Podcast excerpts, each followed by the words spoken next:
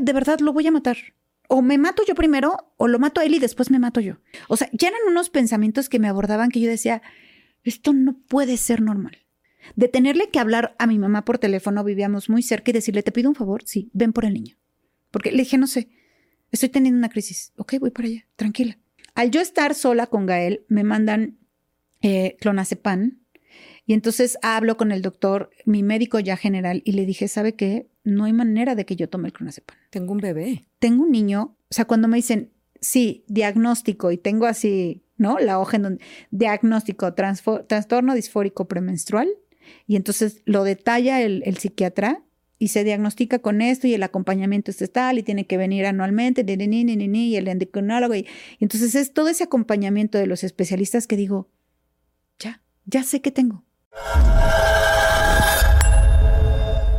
Esto es A Toda Mente, el podcast de Adriana Lebrija. Bienvenidos. Hola, ¿qué tal? Bienvenidos a un episodio más de A Toda Mente. Hoy vamos a tener un episodio que a mí me llena de curiosidad.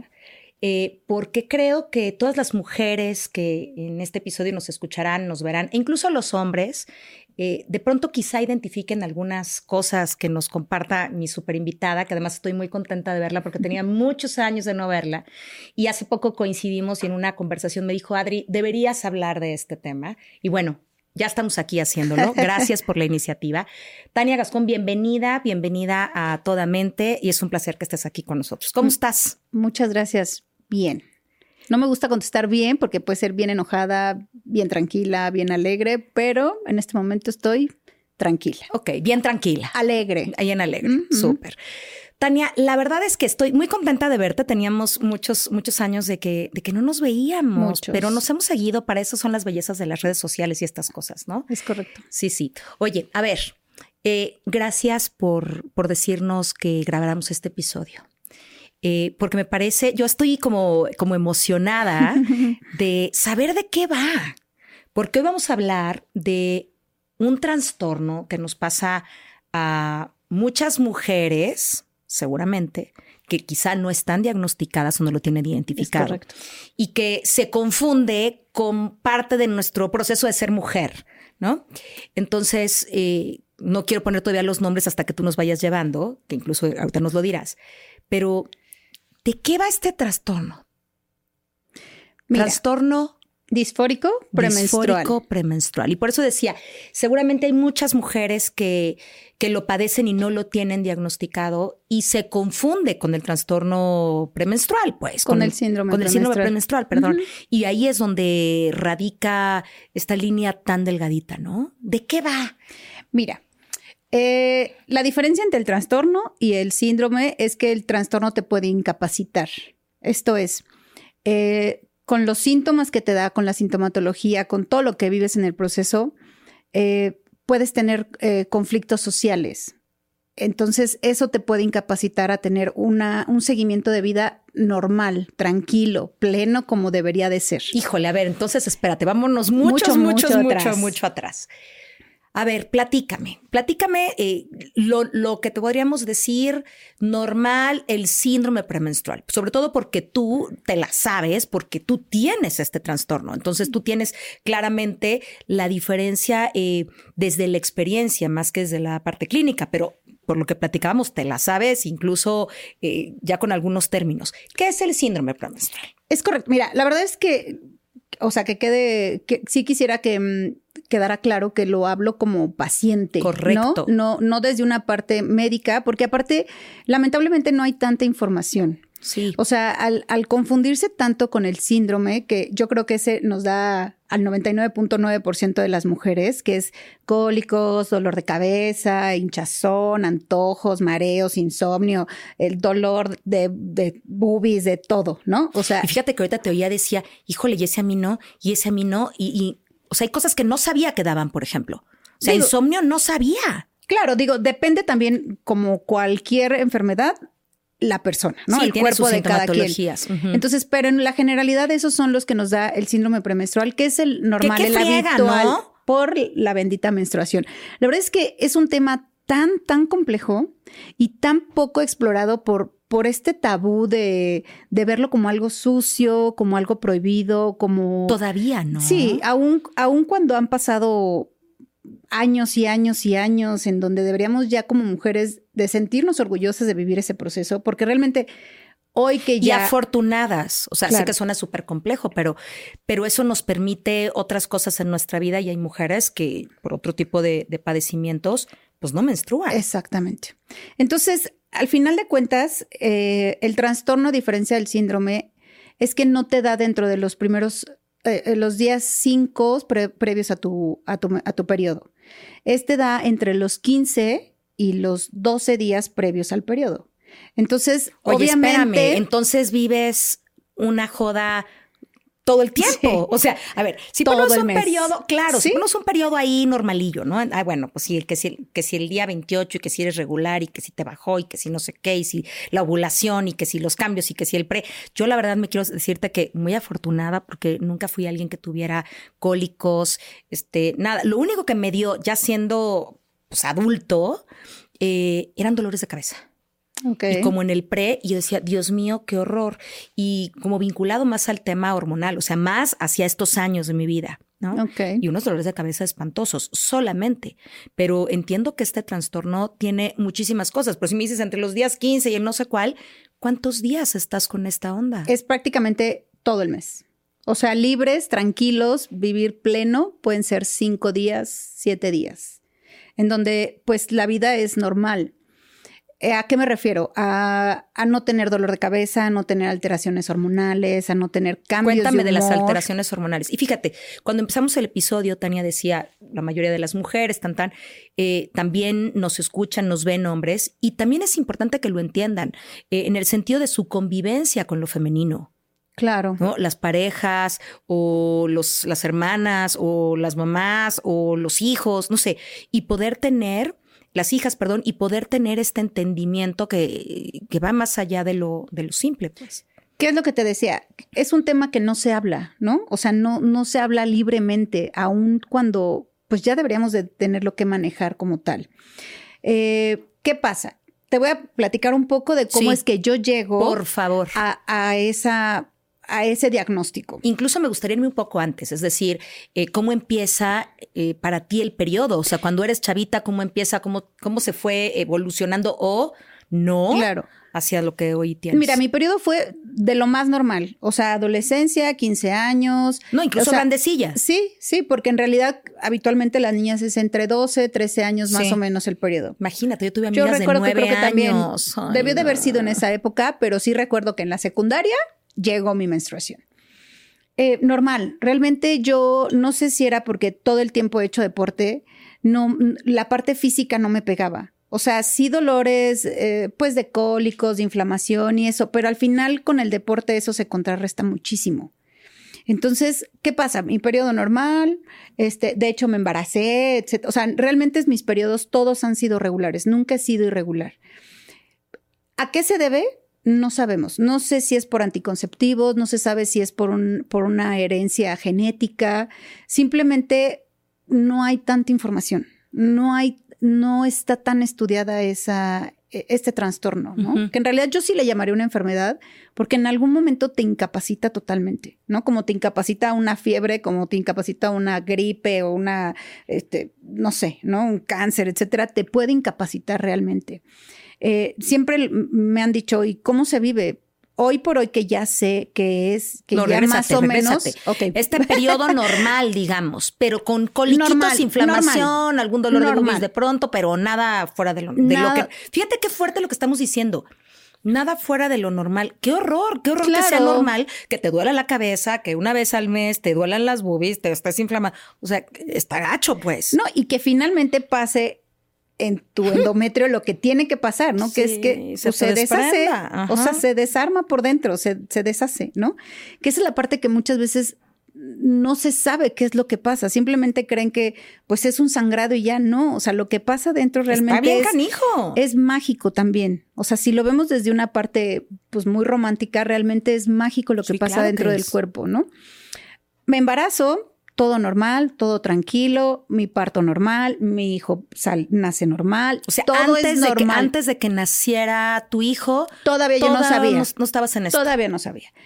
Siempre he tenido eh, un carácter fuerte, por decirlo así. No, eh, tienes un carácter padrísimo. Pero bueno, sigue, sigue. Sí, puedo, pues, sí, puedo caer bien, puedo caer muy mal. No, pero eres una mujer fuerte. eres una mujer fuerte. y entonces de repente hay eh, entre la presión del trabajo. No, pero a ver, regrésate a siempre he sido una mujer con carácter fuerte. Ok. Defínelo. ¿Cómo definirías ser una mujer con o carácter? O sea, que de repente dices, no quiero esto y te empecinas o vas por lo que, por tus objetivos, que de repente tienes pues malos días como cualquiera y explotas y revientas y de repente pues se te mete el que no puso la direccional y gritas en el semáforo, hey tú, ¿por qué te metes? Y al final le agregas que vivimos en una ciudad en la que el estrés es el pan de todos los días. O sea, realmente no es que vamos a decir, vivimos tranquilos, salgo a la calle y soy feliz, me realizo. No, en realidad vivimos estresados. Pero me, quiero, me, quiero, regresar a algo que acabas de decir bien interesante, fíjate.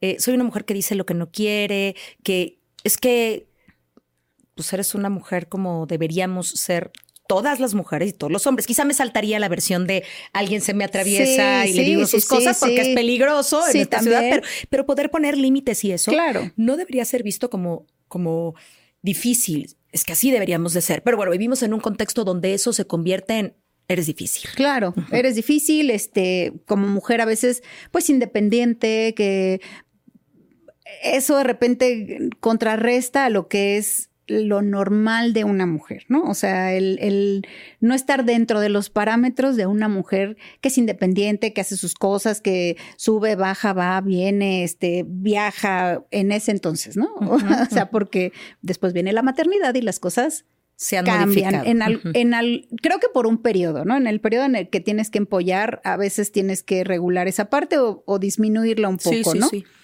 Entonces, bueno, ¿Qué pasa? Eh, realmente no sé cuándo se dio.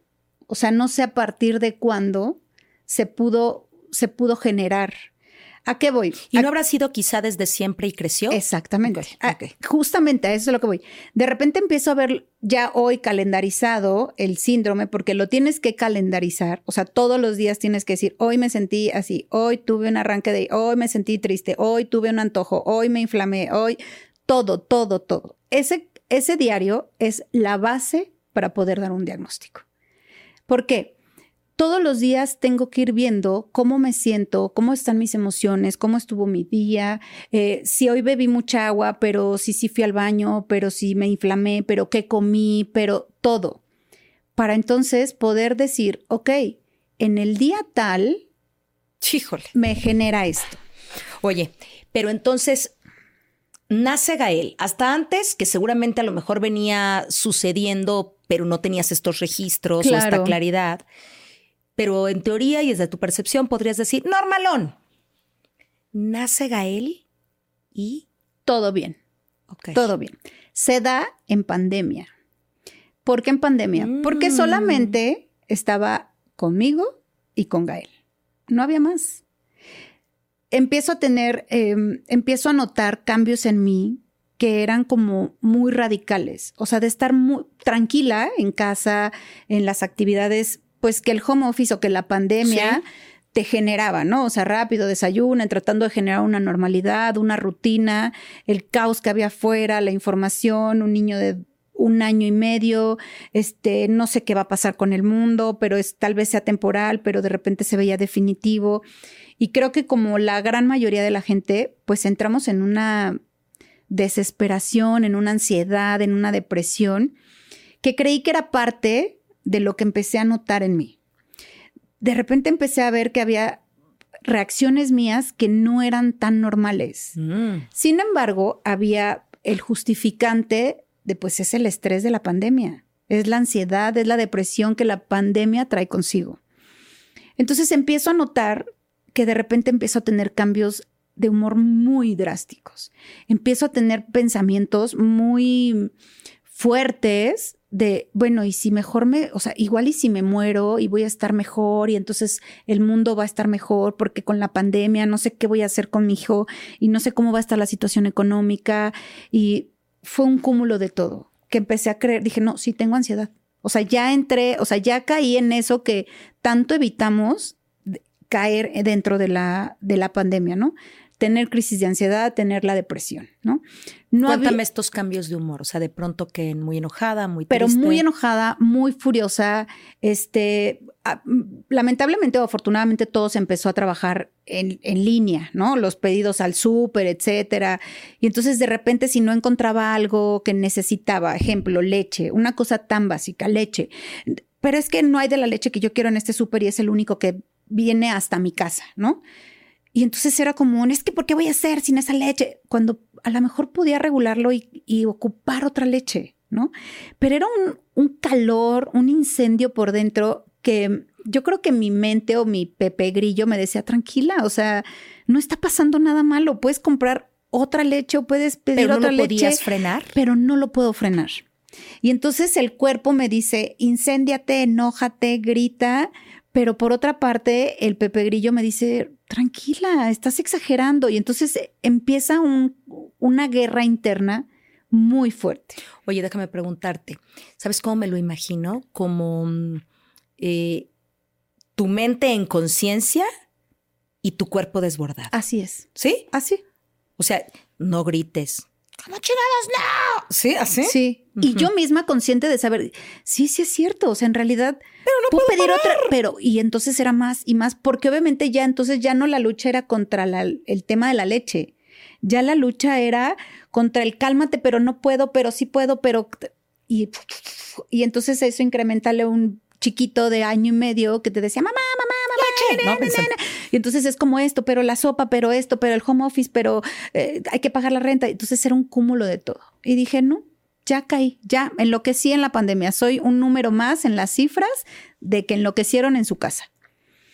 Pero dije, esto no está normal. ¿Qué pasaba? Después venía la culpa, porque entonces ya fue el grito, ya fue la nalgada, ya fue el qué, esto, lo otro, el, la de la tienda, pues no me traigas nada. Y no, y entonces después viene la culpa, ¿no? Entonces venía la culpa de, es que no debí de haber reaccionado así. O sea, pude hoy no tomar leche. O sea, ni siquiera hay otras leches, sino pude no haber sí, tomado leche. pude no haber tomado leche, pude haber hecho agua de Jamaica, no sé, no sé, cualquier otra cosa. Y entonces era como, sí, sí me equivoqué. Y entonces ya venía, ya salía el látigo y empezaba, no, soy la peor mamá. Y entonces la pandemia y tin, tin, tin, tin. Y empezaba la culpa a desbordarse de una manera ahogante. Al grado de entonces ya empezar a tener pensamientos muy fuertes de no, es que voy a morir en esto. O sea, creo que es mejor que empecemos a suicidarnos todos porque este mundo va a acabar mal y entonces yo soy la peor mamá y entonces Gael merece otra mamá porque está bonito, porque es lindo, porque es un ángel y entonces Dios, ¿por qué me mandaste este niño? y por qué si sabías que venía pandemia y, y entonces empezaba un caos interno horrible. Y tú estás sola con Gael, además. Yo sola con Gael, ¿no? Si bien mis papás siempre en contacto y todo, pero, pero, pero, al final tu había. eran Gael y tú. No, y al final había todavía ese temor de aún, o sea, mis papás ya, ya adultos mayores, pues de repente era como, no, y si nos acercamos y entonces el niño, y si ellos salen al súper y entonces este, se contagian y se genera esa psicosis de mejor no me acerco a nadie, ¿no? Mejor me aíslo con mi hijo, ¿no? Sí. Y empiezo a ver esos cambios, esas situaciones que dije, no están sanas. No están sanas ni por mí ni por Gael, ¿no? Porque entonces ya... ¿Cuántos años tienes, Tania? 40. Ok. Y te lo pregunto también como para ir vinculando edades en este proceso menstrual.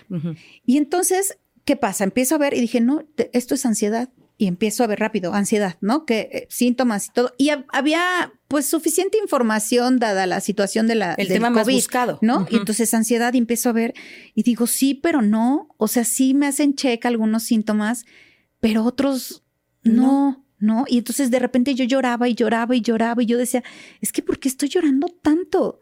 O sea, ¿de qué estoy llorando? O sea, empezó el tema de la leche, la culpa y ahorita ya estoy llorando que sí porque Cristo murió en la cruz, o sea, temas así que yo decía, no está normal. Esto ya no es ansiedad ni es depresión.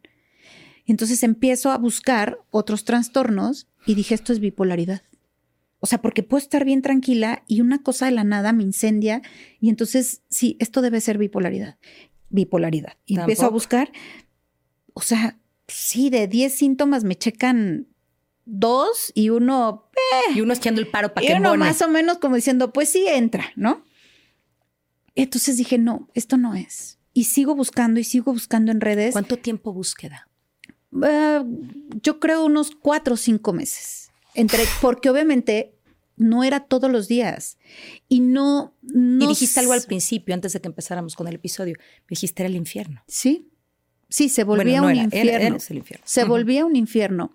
Hoy por hoy ya es un infierno, pero ya aprendí. Conocido. Ya aprendí a cómo, de- en dónde pararme para no quemarme tanto. ¿no? Pero ya estabas en estos cuatro o cinco meses de búsqueda de encontrar una respuesta pasando, para poder atenderte. ¿Qué está pasando? Porque aparte los síntomas no se pegan tanto cuando viene ya el periodo menstrual, que habitualmente, ¿qué es lo que dicen? Ay, estás en tus días. Me ¿Te choca. enojas? Estás en tus días. Me choca. Y es como... ah. Y yo decía, bueno, a lo mejor sí está cerca y a lo mejor sí Me parece un de irrespetuoso, terrible, me da mucho lo coraje. Es, lo es, lo es porque... Porque si realmente supiéramos, digo, hoy, hoy soy mucho más consciente del tema, ¿no? A lo mejor no dudaría que en algún momento yo misma lo llegué a decir, ¿no? Pero mira, si yo digo de mí misma, Sí, claro. "Ay, estoy en mis días. Bueno, yo lo dije. No, Pero que alguien más me lo diga, Estás no. en tus días. Me parece Sí, que claro. no, no seas irrespetuoso. Sí, no va por ahí. O irrespetuosa, lo que sea. No me parece como eh, minimizar esto que me está pasando o, o tirarme un poco de loca, porque no trae una connotación respetuosa o amorosa. Creo que Trae como ningún, más de juicio. Creo que hoy por hoy ningún trastorno, hoy que ya, o sea, tiene un, un nombre y es un trastorno como tal, creo que ningún trastorno es bien visto. No, no, no, pero los- me regreso a la versión de, de cuando estás normal y que Sí, sí, claro, traes enojo. es- Ay, es que está- en sus días. Híjole, Sí, me parece que claro. es como peyorativo. No sé, sí, me y, y agresivo en cierto sí, punto sí, sí, también. Sí, sí. Ok, y entonces yo trataba de ver y Entonces, decía... bipolaridad no. No, no, no, no estaba no, cerca de nada. mis días. Este, estrés por tráfico, estrés por trabajo, estrés. No. O sea, al contrario, era tan poco el trabajo que había realmente. Este, o sea, pues sí, la parte financiera, pues sí, pero tampoco es que esté yo en quiebra total, ¿no? O sea, creo que como todos de repente subimos un descalabro, pero yo al menos en lo personal tuve la fortuna de poderme mantener en, en una medida, ¿no? y no, y esta no, y esta enfermedad, entonces esta no, y empiezo a desechar. Y en esa búsqueda se abre el cielo para mí y encuentro un grupo que es de, en Facebook que habla de una enfermedad que se llama trastorno disfórico premenstrual. Y dije, ah, caray, eso nunca lo había escuchado. Y dije, no, empecemos por lo primero, síndrome premenstrual. Y entonces me regreso a leer el síndrome premenstrual y veo que no encaja con los días, sí la sintomatología, pero no tanta. Real- realmente mis periodos menstruales no, no los padecí nunca, porque no tuve, o sea, sangrados abundantes, cólicos así de doblarme. No, pasaban tranquilos. Y en el deporte muchas veces te enseñan a vivir con eso, a que como atleta tienes que sí o sí vivir con eso y tienes que resolverlo. Y es más, si te ejercitas, pues es más fácil sobrellevar los síntomas. Ok, y entonces hablan del trastorno disfórico premenstrual en un grupo de Facebook y dije, no te creas todo lo que dicen en Facebook. Primero me voy a, a San Google y entonces empiezo a ver. Y estoy muy poca información, mucha información en inglés. Eh, en México ninguna autoridad eh, en salud lo avalaban o lo, lo hablaban. O sea, no era como que la Secretaría de Salud habla de cómo hablan de la diabetes o de Sí. otras enfermedades, ¿no? Entonces decían, no me checa. Y dije, bueno, vamos a, a ver el grupo de Facebook. Me meto al, al grupo de Facebook, me uno al grupo de Facebook y empiezo a ver narraciones de mujeres que Que dije, pudiste haberlo escrito tú. que dije, ¿dónde está la cámara? ¿En qué parte de mi departamento está la cámara? Y entonces empiezo a ver los testimonios y dije, no soy la única que he tenido esos pensamientos tan locos como los yo tuve, ¿no? Entonces empiezo a ver y digo, sí. Y de repente una chica dice, a mí, mi, chicas de todo el mundo, ¿eh? O sea, latinas, pero ubicadas en, en, en todo el mundo. Y entonces empieza a decir, yo, mi médico aquí en Miami, este, me dio un calendario y se los comparto. Y entonces se hace una unión bien bonita, ¿no? Porque entonces todas vivimos ese infierno. Pero ya encuentras un lugar en donde dentro de ese infierno puede estar un poquito más frío para poderte refugiar, tomar aire y regresar al infierno, ¿no? Y entonces empiezo a verlas y empiezan, veo que empiezan a compartir. Y es que aquí en, no sé, en Uruguay, mi ginecólogo, yo te recomiendo que hagas esto y a mí este medicamento. Y siempre, yo tomo este medicamento, pero consúltalo con tu médico. Este, hoy ya me diagnosticaron esto, hoy, este, ya voy a tener mi operación para que me retiren la matriz y estoy súper feliz y todas, bravo, sí. Entonces yo digo, ok, la solución es que te quiten la matriz. Dije, no, a ver, espérame, no, no, no. O sea, ya tú corriendo, a, por favor. Ajá. No tanto porque no, porque sea algo que yo diga, ay, quiero tener otro hijo. No, porque simplemente dices, espérame, antes de que me quiten algo, tengo que saber qué está pasando, ¿no? Agotar todas las posibilidades. Y entonces empiezo a ver testimonios, empiezo a ver check, empiezan a compartir información, empiezan a compartir este calendario que para mí fue Luz. el salvavidas, ¿no? Que dije, a ver, y entonces lo imprimo y empiezo a llevarlo y todos los días apunten y entonces lo empiezo a llevar y es pues, un calendario como cualquier calendario, ¿no? Solamente que pues te enfatiza, ajá, te enfatiza los los um, síntomas que realmente puedes tener y que tienes que poner ojo, ¿no? Lamentablemente no es como un reloj. O sea, ay, en el día 8 voy a tener antojos, en el día 9 voy a tener... No. Y como este mes puede pasar desapercibido, tranquilito, el siguiente mes puede ser un maratón. O sea, entonces es como, híjole, ya cuando estoy dominando el síntoma, los síntomas de este mes, viene el siguiente mes y, y me revolucionó todo pero en la generalidad son los mismos, ¿no? O sea, este tema de eh, el insomnio, una, dos noches completas, o sea, de que quieres dormir y dormir y dormir y dormir y dices, de verdad ya sé que esto está pasando, ya sé que son estos días. ¿Qué haces? Tania, por favor, tranquilízate, ¿no? Y entonces es como, ok, hoy por hoy ya lo abrazo. Hoy ya abrazo mi proceso. Hoy ya digo, ok. Oye, esta un médico te lo diagnosticó o todavía no? Ya está diagnosticado por un psiquiatra, ya estoy atendida por un psicólogo, ya estoy atendida por el ginecólogo. Y la verdad es que... Y coincidieron en que era eso. Sí, no hay tanta información, entonces empiezo a hablar con ellos, me dicen, dame chance de investigar, de profundizar en el tema, porque aparte a mí me diagnostican en el IMSS, que yo sé que mucha gente puede decir, es un infierno, yo no sé si claro que lo sé, soy bendecida en que la verdad es que a mí la atención que me han dado ha sido inmediata, inmediata. De verdad es que de cuando yo me doy cuenta de esto, que fue, no sé, en el año 2019, 20 más o menos, fue cuando yo me doy cuenta, yo a los meses me voy a Morelos a vivir. Y entonces obviamente las clínicas de allá, los hospitales de allá son mucho más pequeños, hay más gente, se reduce todo.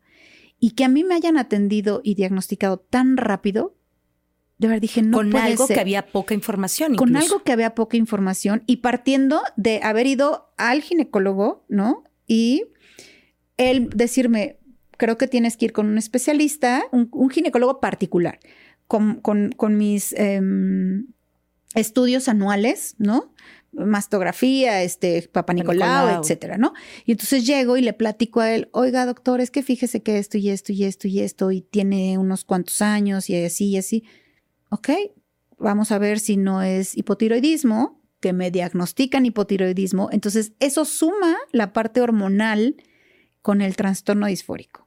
Entonces es como como un calderito así de hormonas, de síntomas, de todo. Y entonces muévele y todos te los regalamos a ti. Entonces, la rifa del tigre. Sí, en el momento lo odié, dije, no, ¿por qué? Pero hoy digo, ok, es parte de. O sea, yo creo que como la persona que tiene diabetes hoy dice, sí, sé que cada tanto me tengo que inyectar, sé que cada tanto tengo que tomar mi medicamento, tengo... Y así fue. Cuando a mí me diagnostican hipotiroidismo, dije, ok, ¿qué hay que hacer? ¿Tomar una pastilla? Diario, ok, la tomo ya.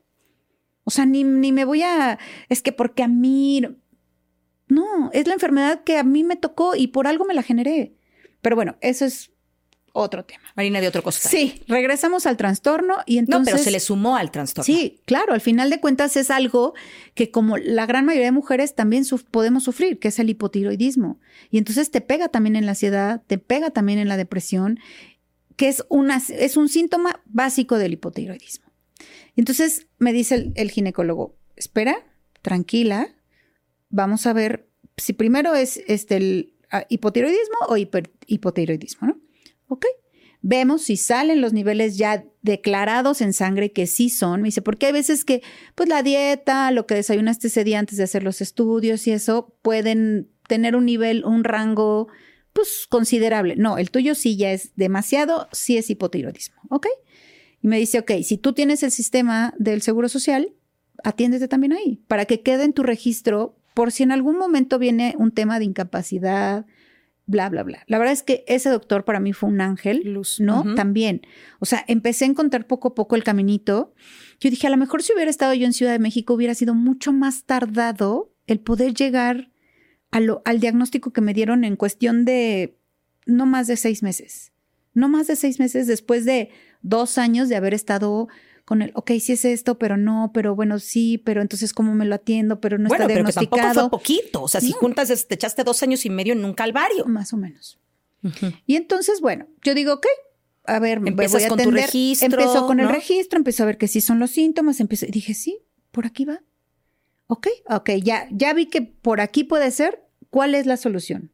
Con, con cómo me puedo atender conforme a la experiencia de otras mujeres que aparte están en diferentes latitudes y piensan lo mismo de repente que yo y sienten lo mismo que yo y están viviendo Y exactamente además lo te mismo sentiste que yo. súper acompañada. No, al final de cuentas es lo que te digo. O sea, sientes ese arropo y entonces una empieza a hablar de, creo que tenemos que ser más conscientes de la menstruación. Y dije, sí es cierto. Yo como mujer no lo sé al, al 100%. Y entonces te comparten libros y te comparten información y entonces empiezas a ver y te empiezas a nutrir del, del origen de lo que estás viviendo. Y ok, dije, perfecto. Y es que la- de pronto se convierte en algo como tan cotidiano. Tan, normal. Te toca nor- porque eres mujer. Sí, punto, claro, ¿no? claro. Es más, tendrías que preocuparte si no te baja. Claro. Y ya, pero mientras te baje, ya. Sí, es normal. Oye, pero a ver, pero me duele. Pues es normal, a algunas les duele. Oye, pero mucho, bueno, a unas mucho, a otras poco, este, ¿sabes? Sí, y hoy por hoy está, está como, como muy eh, romantizado el mi novio me trae una mantita y me trae chocolatitos. No, no es suficiente. No, de verdad no acaba ahí. O sea, de verdad que si quieren ayudar, infórmense, léanse, lean, a ver, cuáles son las etapas, se divide en tres etapas, cuáles son, qué puede hacer. Hay etapas, una de las etapas en las que estás súper activa, hay etapas en la- eh, una de las etapas en las que estás pues fundida en la tristeza, eres un trapo ahí tirado, mojado, que dices, no, no quiero hacer nada, no me puedo mover, no tengo ni energía. O sea, hoy por hoy hay hasta rutinas de gimnasio que están focalizadas a eso, a la menstruación. Ok, hoy ella está en esta etapa de su periodo, no le puedo poner estos ejercicios. Está en esta etapa, ok, sí puede hacer estos ejercicios. Órale, Entonces, no sabía, qué sí, padre. es, es todo un, de verdad es una ciencia alrededor de la menstruación. Y entonces, bueno, empiezo a ver luz, me muevo a, a Morelos en el inter de la pandemia. Mientras tú seguías con el grupo de Facebook Sí, ahí acompañando. contención, ¿no? Porque al ¿Y te final sentiste mejor?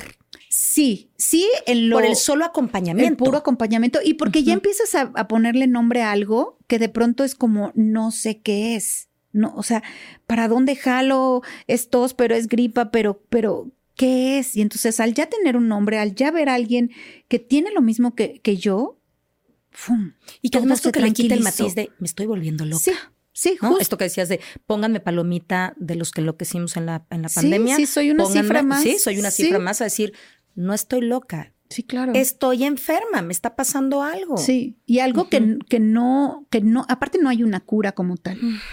O sea, es algo con Hasta lo que tienes bajar, que ¿o vivir. O sea, tienes que vivir con eso. Como el que tiene el TDA. Hasta que no te baje. Como el que, seguramente. O sea, muchas de ellas dicen, yo ya me voy a operar y entonces para mí ya es lo más, lo más, lo más glorioso porque ya sé que con eso se va a acabar todo. Pero ¿y si no?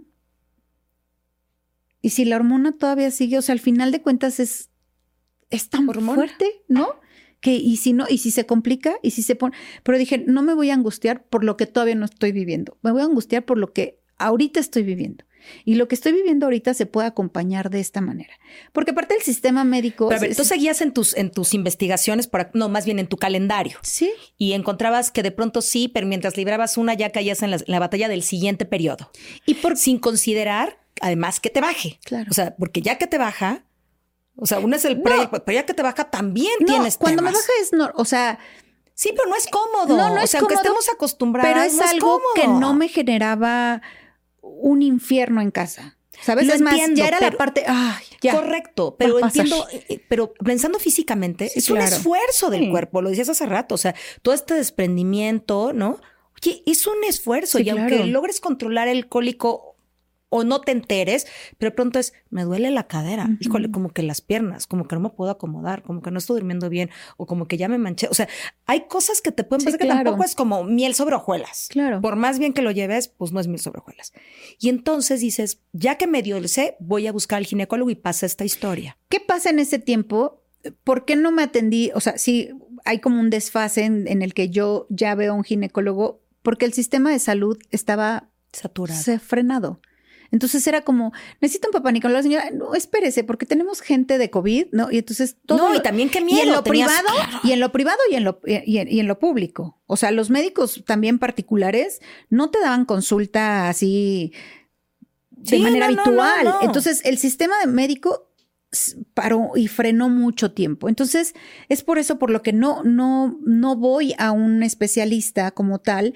Y a lo mejor, pues es algo que no te pueden eh, atender vía remota, ¿no? Como a lo mejor las terapias Y sí, sí, pero faltaba información, pues tampoco había manera. Sí, pues. pero no, no puedes ir al ginecólogo de manera remota. O sea, sí. Sí, tienes sí, sí, que ir, tiene que revisar. tienes que irte a hacer un estudio de laboratorios para ver cómo están tus niveles, un perfil hormonal. eh, Entonces, bueno, parado. Y en todos, en cualquier laboratorio, la prioridad eran COVID. Y como dices, qué miedo irme a parar a un laboratorio. Sí, ¿No? o al laboratorio o al hospital donde está el médico o algo, nomás para que me hagan el papá Nicolau. Digo, sí es muy importante, pero daba miedo. Sí, Daba miedo. claro. Y entonces hay ese, ese, pero mientras me hago mi tecito caliente con mi grupo de Facebook y ahí nos apapachamos entre todas y la, y la voy llevando o sobrellevando en ese momento.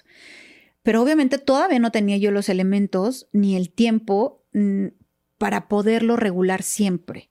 Y entonces de repente, ya este mes lo pasé tranquilo, pero el siguiente mes no. Y entonces te sientes como frustrada, no, eh, no lo hice bien, eh, no estoy llevándolo. Y entonces, tranquila, no es todos los meses lo mismo. Un mes va a ser muy tranquilo, el otro va a ser una revolución y el siguiente va a ser un caos. Tranquila, es normal.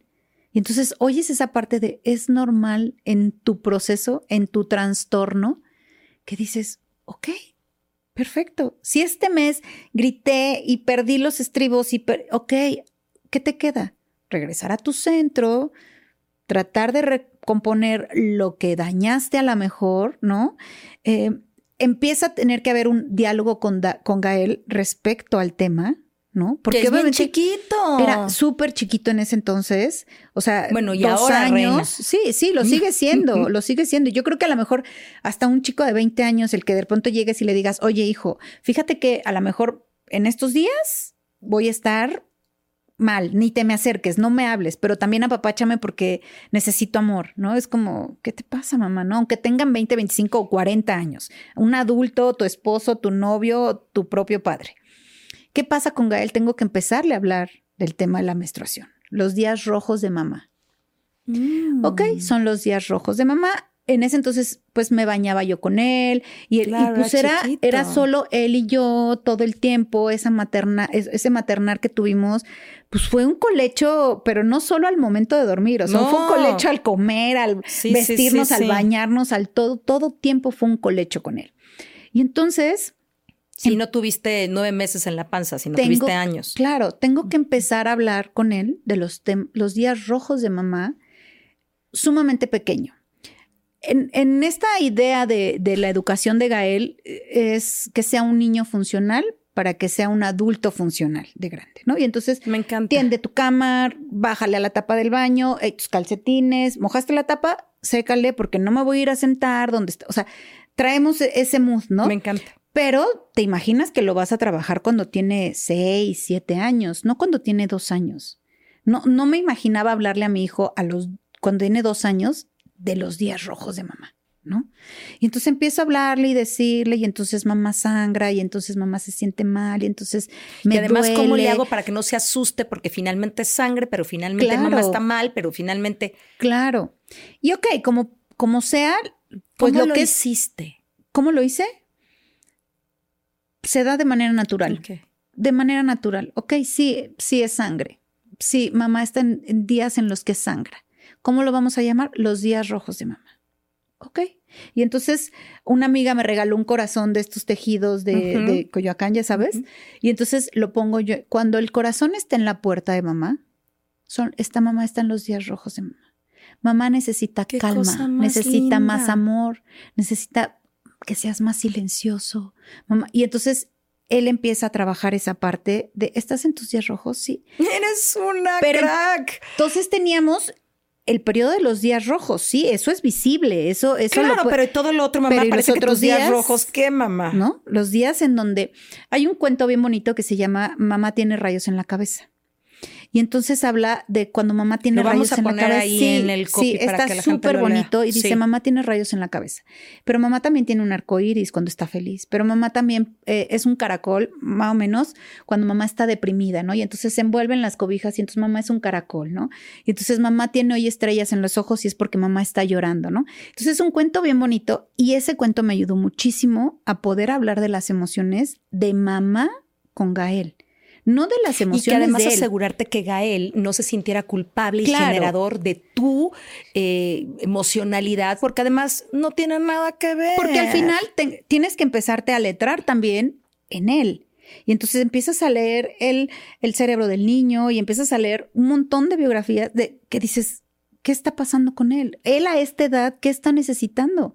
¿Cómo lo está viendo? Y justamente acabas de decir algo bien cierto es mi culpa. Mamá está enojada por mi culpa. No, y ya me dijo que sea silencioso y entonces sí traté de ser silencioso, pero quizá no lo fui lo suficiente. No tiene nada que ver con Y entonces se me ocurrió que encontré una crayola y entonces rayé tantito la mesa y mamá enfureció, pero ¿qué pasa si hace dos días rayé toda la pared y mamá le tomó una foto y se la mandó a mis abuelos? O sea, es como, no entiendo, o sea, sí se, o sea, lo puedo hacer en grande, pero puedo rayar, pero no puedo rayar, pero hoy sí, pero mañana no, pero, y entonces no te entiendo, mamá, ¿sabes?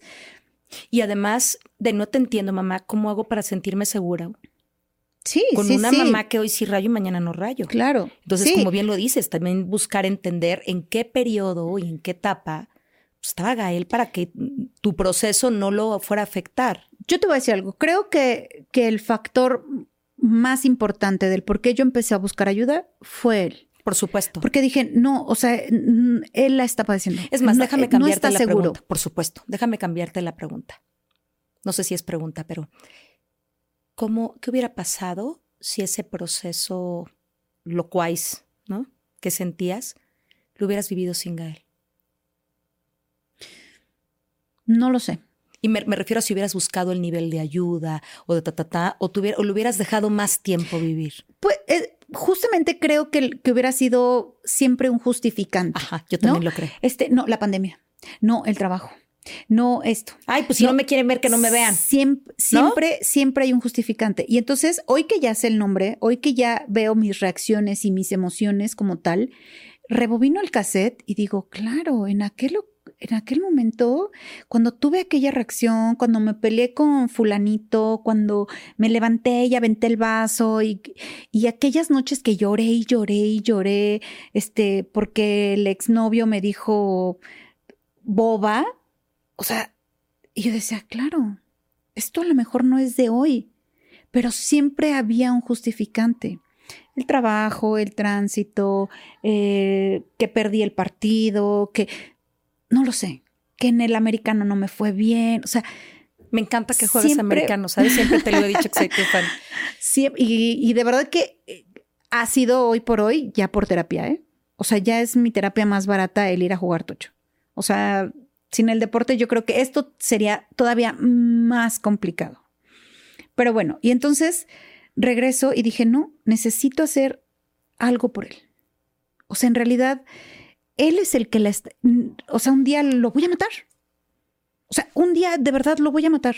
O me mato yo primero, o lo mato a él y después me mato yo. O sea, ya era. Y de menos me lo trago. No, ya era una cosa, y, lo digo literalmente. Sí, sí, sí. O sea, ya eran unos pensamientos que me abordaban que yo decía, esto no puede ser normal.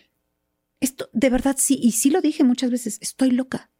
De tenerle que hablar a mi mamá por teléfono, vivíamos muy cerca y decirle, te pido un favor, sí, ven por el niño. Porque le dije, no sé, estoy teniendo una crisis. Ok, voy para allá, tranquila. Y entonces llegan y él, digo, sé que lo hacen desde el amor, ¿no? Desde la parada de, pues, ¿cómo, cómo te contengo? No sé qué te está pasando cuando ni siquiera yo sabía qué me estaba pasando, ¿no? Sí, claro. Y entonces el típico, pues tranquila, tranquila, que- ¿no? Creo que es la peor palabra que le pueden decir a una mujer. Me sumo, cuando ¿eh? no está tranquila. No, a ¿no? ver, yo me sumo. Si alguien a mí me dice tranquila, me acaba de mentar la madre Claro, o y sea, declarar si pudiera la estar guerra tranquila, en contra de su peor no te hubiera llamado para decirte, ven, me urge, Por ponlo supuesto. a salvo. Si fuera una cuestión de una palabra, esto estaría en otro lugar, pero lo que sea. O sea, yo me enojo y tú me dices tranquila, te lo juro. Sí, te volví- Que se acaba de convertir en le declaro la guerra. Sí, no, claro. no, no. Y no puedo parar. Sí, claro. Y entonces, cuando ya tengo que hacer esa llamada, decirle, mamá, ven por el niño. De verdad, Cuando además no quería salir y una serie mal. de cosas. ok, voy para allá. Y entonces, ¿qué pasó? No lo sé.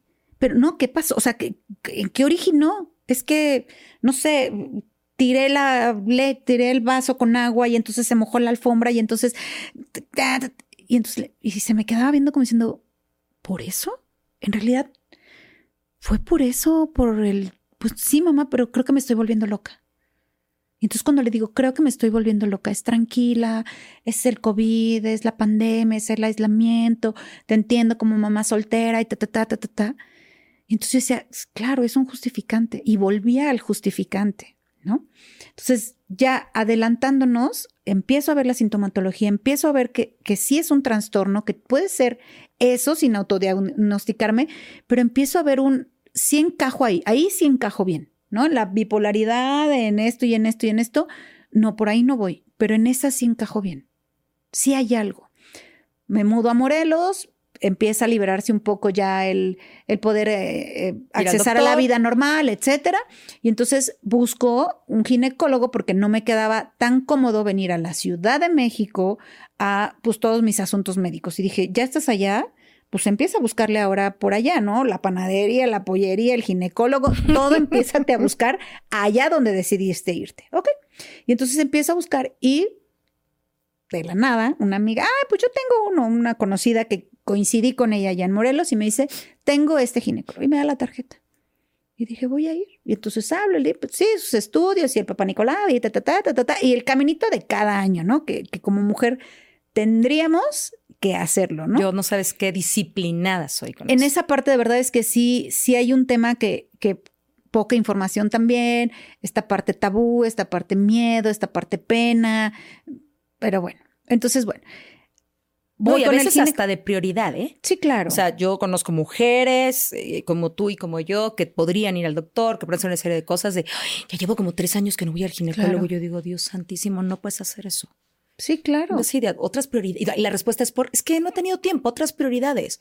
Es que no podría ser el Claro, ginecólogo claro, ¿no? prioridad. Y porque había, en mi caso, había un tema antes de embarazarme de que podía ser propensa a cáncer, un perfil eh, hormonal, etcétera, ¿no? Porque no me podía yo embarazar y resulta que pues tuve que someterme a unos tratamientos, etcétera. Y entonces ahí aparece algo que, que aparentemente tenía, pero que después Ya lo no. trabajé mentalmente y psicológicamente y terapéuticamente y entonces el cuerpo es sabio, ¿no? Y entonces resultó que de los tres diagnósticos que me habían dado, pues contra análisis eran, pues sí, están bien esos análisis, pero hoy por hoy ya no, ¿no?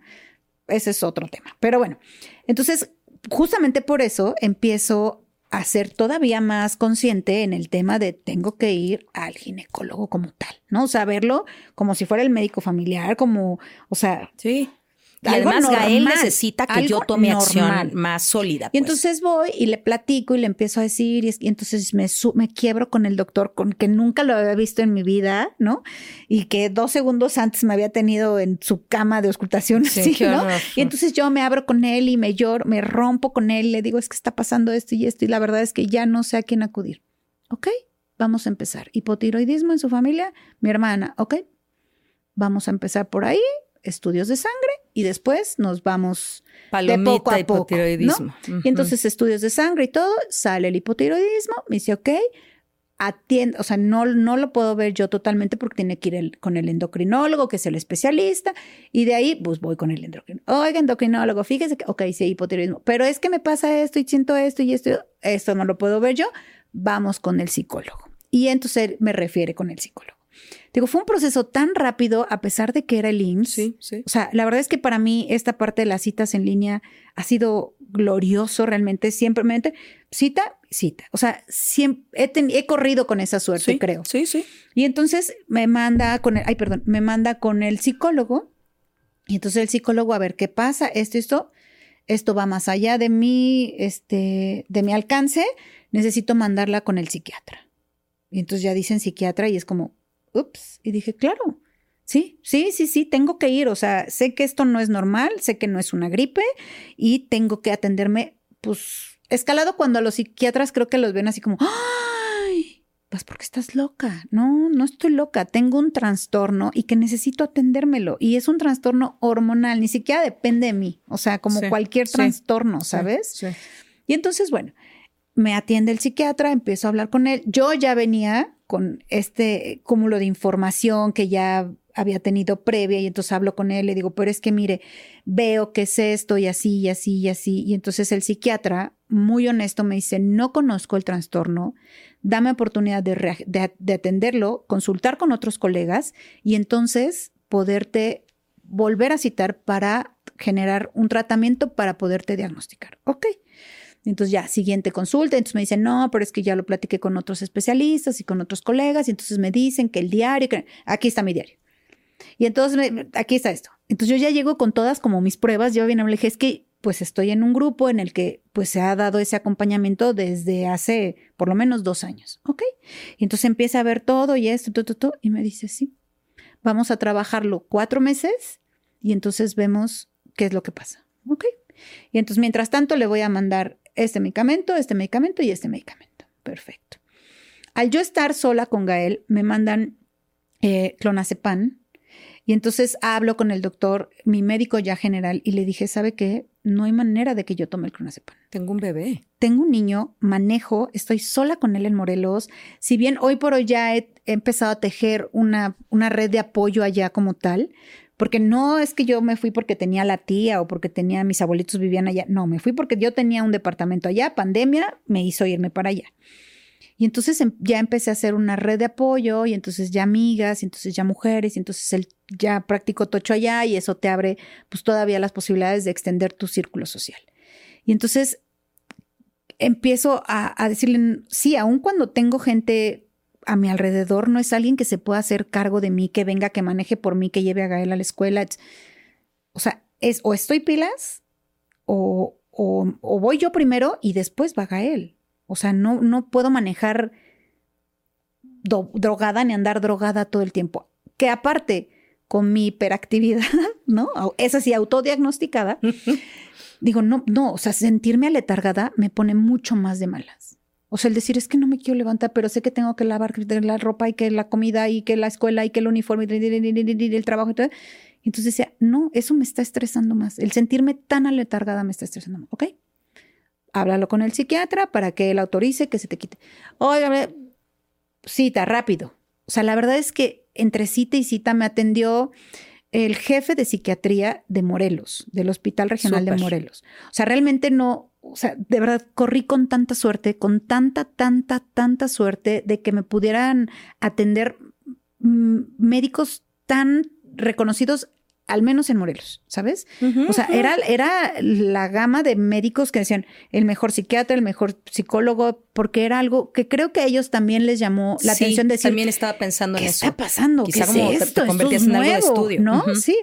Y entonces, lejos de sentirme como ratita de laboratorio, decía, si tenemos que probar con este medicamento, lo probamos. Si tenemos que probar con un diario, lo probamos. Si tenemos que probar con post-it todos los días de anotando algo, lo hacemos. ¿No? El, al fin de cuentas es denme el seguimiento de esto, ¿no? Sí. Porque aparte también em, en expediente tiene que quedar para mí como tranquilidad de no sé si esto al final de cuentas vaya a ser motivo de una incapacidad, ¿sabes? Y entonces ya te vas por la parte laboral y empiezas a pensar otras cosas que al final terminan pegándole nuevamente a Gael, ¿no? O sea, al final hoy por hoy mi vida revoluciona con la maternidad totalmente, ¿no? O sea, lo agradezco pero sí es un proceso no tan fácil, no es como el que lo pintan la maternidad. hombre, claro que no. Y más si te la juegas sola, ¿no? Sola, no me refiero a que estés sola en el mundo como un hongo, no. No, no, no, pero a ver, porque mis no papás han hecho un sí, pero no gran hay apoyo, la que- familia, que los amigos, pero al final cuando se cierra la puerta de la casa es tú y yo, no hay más. Y entonces justo eh, Gael tiene que entrar en esta mecánica, ¿no? Que era lo que platicamos hace ratito. Entonces tienen que entrar con esta mecánica, con lo que es tangible es fácil decirle los días rojos y tengo que empezarlo a empapar de, ok, ya estamos en los días negros, ¿no? Que es cuando Mm. esto es caos, es llorar, pero reír, pero no me quiero levantar, pero estoy súper cansada, pero de verdad cuando mi turno de la casa termina a las once y media de la noche en donde ya, ¿no? Como el meme ese que está el trapo ya extendido, mojado y dices, se acabó el día, ¿no? O sea, hay veces que digo, no, no me importa que la cocina se caiga, no me pero con estos toques de limpieza, de orden, de control, de, ¿sabes? Sí, me sí, sí. generaba todavía más. Hoy por hoy ya lo abrazo. Y digo, si hoy no se lavan los trastes, no va a pasar absolutamente nada. Si y hoy, no pasa absolutamente si nada. hoy mm, se me hace tarde porque de verdad no me podía levantar a las cinco y media de la mañana que me levanto, no pasa nada. Si es más, si hoy no me baño y así llevo, es más, Gael tampoco se baña, no pasa nada. Y empieza a ser todo más, relájate. Que creo que esa es la parte en la que la vida no se equivoca y me llevó a provincia. Porque allá todo es, si hay caos, si hay tránsito, si hay movimiento, pero todo es mucho más tranquilo en muchos aspectos. Hasta desde llegas en un restaurante al principio Sí, y sí, era claro, como, claro. le traigo un café y dos horas después vienen con un café, ¿no? Y es como, "Mm, ya voy a la comida, señorita, era para el desayuno, ¿no? Sí, sí. Todo es mucho más tranquilo. Las, las distancias son mucho más cortas, entonces el estrés en esa parte se reduce, ¿no? Entonces todo empieza hacer sentido, repito, no, hoy te lo platico así muy tranquilamente, pero fue un proceso en el que realmente Y subidas, sigue, ¿no? bajadas, O sea, sigue. que hoy lo tengas más controlado o más entendido, eh, más gestionado, no significa que, como bien dijiste, que ha parado. Ni siquiera sabemos Claro. eh, si tuvieras, si no tuvieras matriz, si esto frenaría, Claro. ¿no? No se sabe. Eh, pero lo que entiendo es que hoy tomas los medicamentos necesarios, llevas los hábitos necesarios, sigues los rituales necesarios, impulsas la comunicación necesaria con Gael y el acompañamiento emocional con ese y las redes de apoyo que hay a tu alrededor Sí, claro. para poder ir dejando de vivir un infierno e incorporar a esos monstruos que aparecen en ese periodo eh, un poco a tu día a día. ¿Entiendo Sí. bien? Sí, y tocaste ahorita un tema que fue el, el hablar con Gael para ese acompañamiento, pero también fue hablar con mis papás, con mi gente más cercana, Sí. decirles, ¿sabes qué? Existe esto. O sea, con mis papás sí tuve que sentarme y decirles, sí, después de un arrebato, decirles, perdón, me equivoqué, de verdad perdí el centro, sé que no está bien, sé que a veces hay cosas que no las puedo reparar con un perdón, pero está ocurriendo esto. Y entonces les hablo a ellos abiertamente. Todo este proceso lo llevo yo en Morelos y fui al doctor y fui al doctor y el doctor, pues era el mismo doctor para ellos, pero en realidad eran diferentes especialistas, ¿no? Y ya estoy tratando lo de mi tema y ya estoy viendo y ya me estoy atendiendo acá. Ya, ok, hija, perfecto. Porque también no quieres Sí. angustiar sí, sí, de sí, más. ¿no? Y hasta que un día tengo que sentarme con ellos y decirles, existe esto. Y entonces les mando la información, ¿no? Y entonces ellos lo empiezan a ver y me dicen, wow, ¿qué hacemos? Ok, sí, ya, ¿cómo te apoyamos? ¿Qué hay que hacer? Y le dije, es que no hay una receta. O sea, no hay como, si tengo un ataque de epilepsia, tienes que, tienes que reaccionar así. No, no lo hay. Solamente es, tenme paciencia. Y que cuando yo te diga, ¿Te estás teniendo Freno. paciencia tú? Sí, pero no es tan fácil. No, no es tan sencillo, porque todos los días es algo diferente.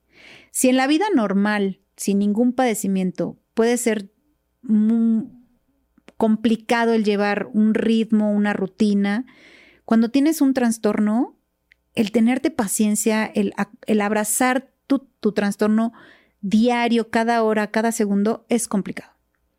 O sea, hay días que lo amo y digo, sí, gracias.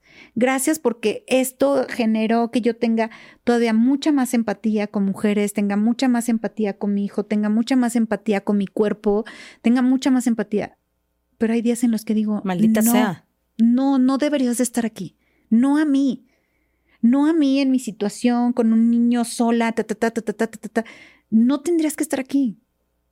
Sí, me la estás complicando. ¿Hasta dónde vas a llegar? ¿Qué es lo que, sabes? O sea, hay días que nos amamos y hay días que nos odiamos. Pero hoy por hoy sé qué es lo que tengo. O sea, cuando me dicen, sí, diagnóstico y tengo así, ¿no? La hoja en donde, diagnóstico, transtorno disfórico premenstrual, y entonces lo detalla el, el psiquiatra y se diagnostica con esto y el acompañamiento es tal y tiene que venir anualmente, ni, ni, ni, y el endocrinólogo. Y, entonces es todo ese acompañamiento de los especialistas que digo, ya, ya sé qué tengo, ya tiene un nombre. Y además qué valioso esto, porque creo que en estos procesos, eh, el tema que sea, ¿no? Por supuesto de salud, pero quiero decir, te duela lo que te duela, te pase lo que te pase. Vivir en, en la incertidumbre de cómo se llama esto es una loquera. Claro. A ver, me tomo esto y pues alguien te dice, tómate esto, haz esto y entonces no, no estoy haciendo nada, es que ya deberías hacer, tranquila, eh, no quiero ver a nadie, es que tampoco te dejas ayudar, bueno, es que sí quiero ver y, y es una cosa muy complicada. Claro. Entonces creo que el hecho de que le hubieran puesto nombre y apellido y que hubieran validado un poco tu investigación, Sí. eh, te da también a ti claridad, por un lado, que no estás loca, ¿no? que no eres un ser de peligro para tu hijo, Claro. ¿no? Porque ese momento de, por favor, ven por el niño, creo que eso es bien importante. Sí. Dime, dime. Ese era, eso era lo que me motivaba, ¿sabes? De decir, no puedo ser, a- no puedo ser un peligro para mi propio hijo. Y hoy sé que no lo es. Hoy sé que no lo es. Y él hoy sabe que no lo soy. ¿No? Y entonces de repente es como, ok, días negros, ¿verdad? Y yo, sí. Mi vida. Sí, terrible. Estás cansada. Y entonces nos acompañamos en esa parte de abrázate, abrázate, cierra tus ojos, mamá. Estoy cansada. Solo necesito descansar. Eso es todo. Va a pasar. Porque son técnicas que también con él, ¿no? O sea, que al final Él también tiene sus días negros. termina, claro, ¿no? Y entonces es- estás cansado. Claro, son las nueve de la noche, pero toda la tarde no te apuraste en la tarea, no recogiste. No te vas a ir a dormir, tienes que recoger juguetes. Te tocan los trastes de la cena todos los días, porque es una taza y un plato, ¿no? Y entonces ya lavas los trastes de una de las comidas, ¿no? Y entonces es hacerlo funcional. Y es que ya es bien tarde. Tranquilo, estás cansado. Solo estás cansado. El mundo no apesta, no soy una mala mamá, tus gatos no son malos, porque luego también la agarra con los gatos. Entonces, tranquilo, estás cansado. Y entonces hoy por, a ver, abraza, tranquilo, ya acabaste y entonces ya nos vamos a acostar, y, ñe, las dientes, ñe, lágrimas y drama y todo, ya en la cama, acostado. A ver, ¿quieres platicar hoy? No, ya me quiero. Ok, estás cansado, abrázate. Ya lloraste, ya te enojaste, ya enfada, ya pasaste por la frustración, ya. Ok, abrázate. Estoy cansado. Estás cansado, Gael. Y entonces se abraza y dice, estás cansado, Gael, solo necesitas descansar, solo necesitas descansar. Es temporal, va a pasar, es temporal, va a pasar. Y ya respira profundo. Y Claramente entonces eres una mamá extraordinaria. viene, lo, viene ahora al revés, ¿no? Tranquila, mamá, son días negros, van a pasar, abrázate.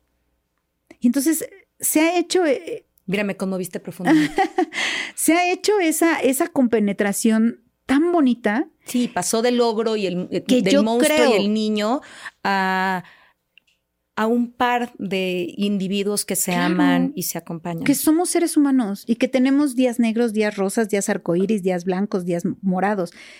Y, y, y esa es la parte en la que le agradezco al trastorno, porque si no hubiera estado, a lo mejor mi acompañamiento con Gael sí hubiera sido bueno, pero de una manera muy diferente, muy tranquila, a lo mejor no tan involucrados, tan compenetrados.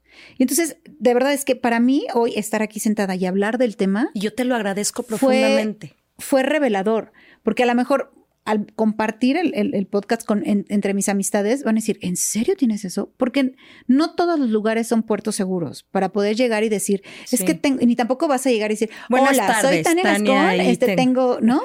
Pues es como, ah, sí, y luego, ¿no? Y si de repente me pongo eufórica y de repente me enojo y te la refresco, no es que sea mala persona, sino porque tengo trastorno. O sea, no puedes llegar No, no hace sentido. Y no todos los puertos son seguros para hablar de cosas que hoy por hoy todavía son muy tabús como son los trastornos. No, No, y sabes qué, y además me parece que así como ese grupo de Facebook te cobijó, esto también puede ser algo que cobije. Claro. Hace poco platicaba con, con mi hijo el grande y me decía Diego, híjole mamá, es que eh, yo con los podcasts, me decía, hoy, a ver si lo logro como medio parafrasear, ¿no? Pero me decía, tengo una, una manera de regresar a ti, no sé si me estoy explicando, porque esto ya se queda, pues, ¿no? Y entonces de pronto eh, escucharte, escuchar cómo pensabas, ¿no? Y, me parece súper padre. Y ahorita pensaba, qué lindo que Gael en algún momento podrá escuchar esto, ¿sabes? O sea, esto ya se quedó chulis, ¿no? Y entonces, eh, y que escuche como desde todo tu amor, ¿Cómo fue ese proceso y lo complejo que fue explicarle días rojos, días negros? Eh, lo amoroso que ha sido eh, decirle, aunque llore, que tiene que lavar los platos porque su taza y el plato, para, volverlo funcional, que, que, te juro que eso me lo llevo yo, me parece que está, que está precioso. Y, y fíjate que te voy a pedir. Vamos a hacer dos especies como de comentarios para ir cerrando. Uno, ¿qué te gustaría eh, que la gente que hoy nos escuchó, que hoy nos vio, eh, se quede de este episodio?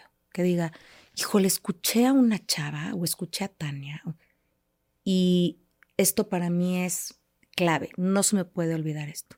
¿Qué te gustaría que la gente que hoy nos ve, que hoy nos escucha, se quede de este episodio?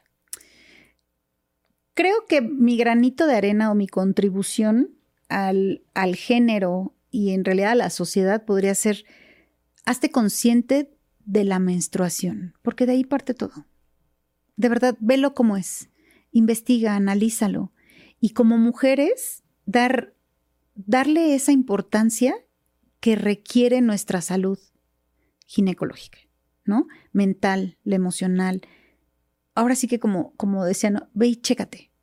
O sea, de verdad, chécate. Empieza, si hoy impacto a una, a una sola y que diga, ups, me suena, me retumba, creo que voy a empezar a hacerme consciente de mis emociones, de mis, de mi sintomatología previa durante el mes, de todos los días, con eso me quedaría conforme.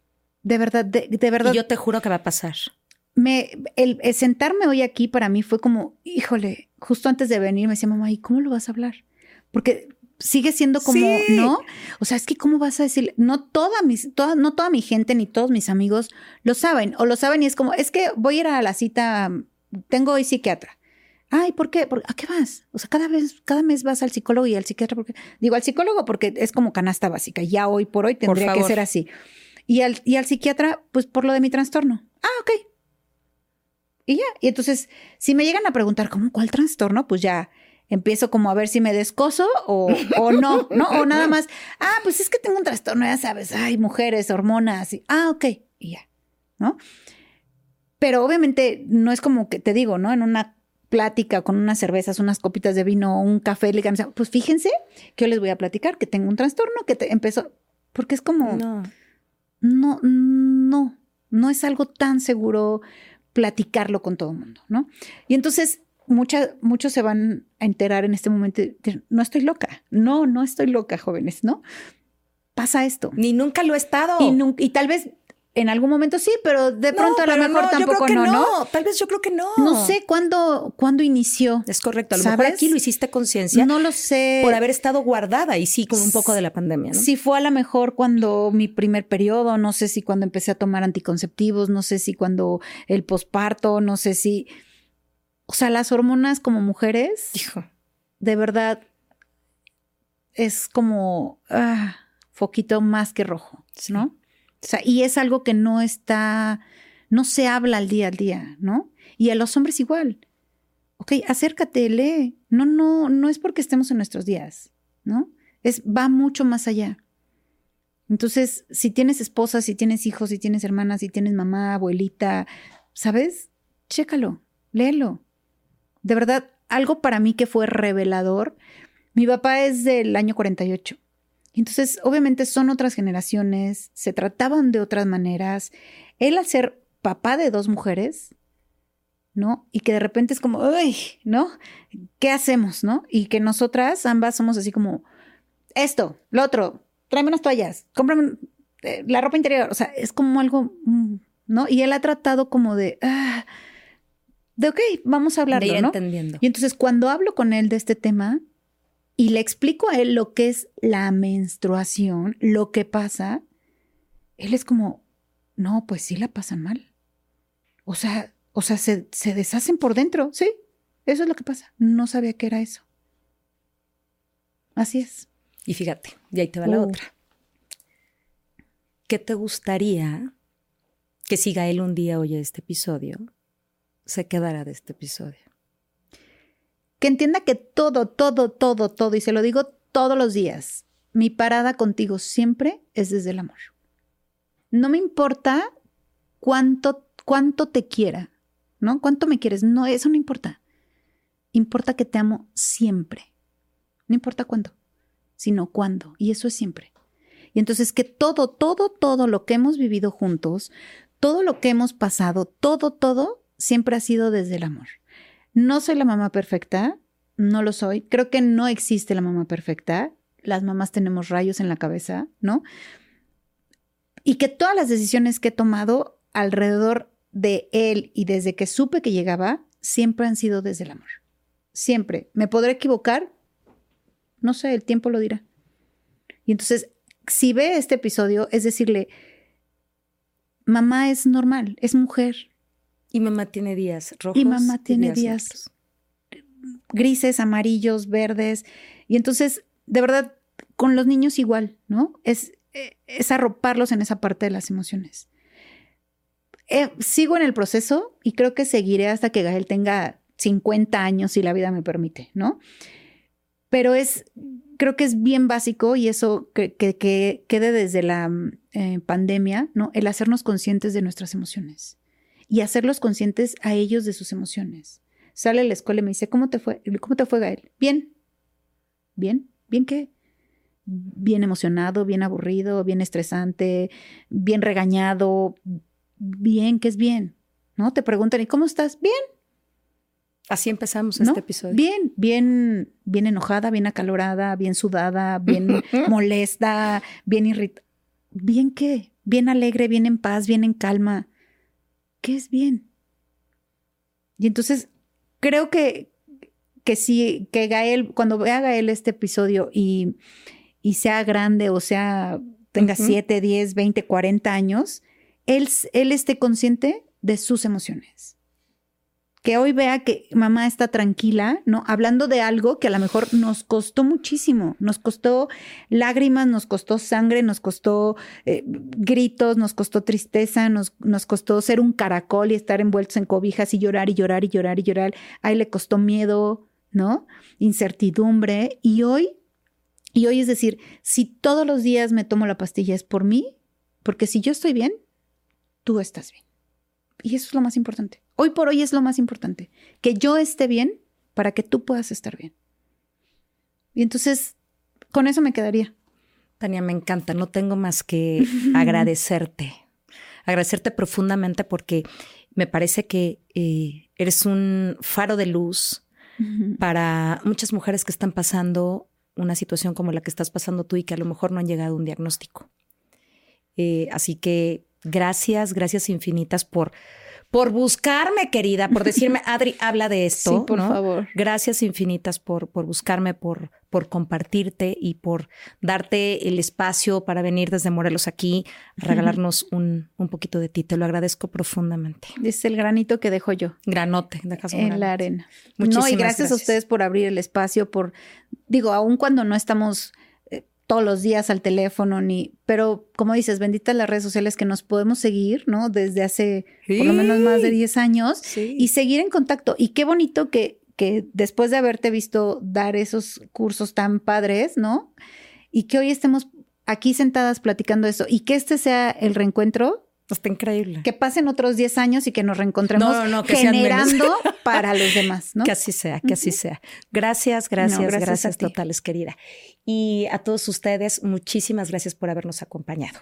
Nos vemos pronto, pronto. Gracias por escuchar A Toda Mente, el podcast de Adriana Lebrija. Nos escuchamos la próxima semana.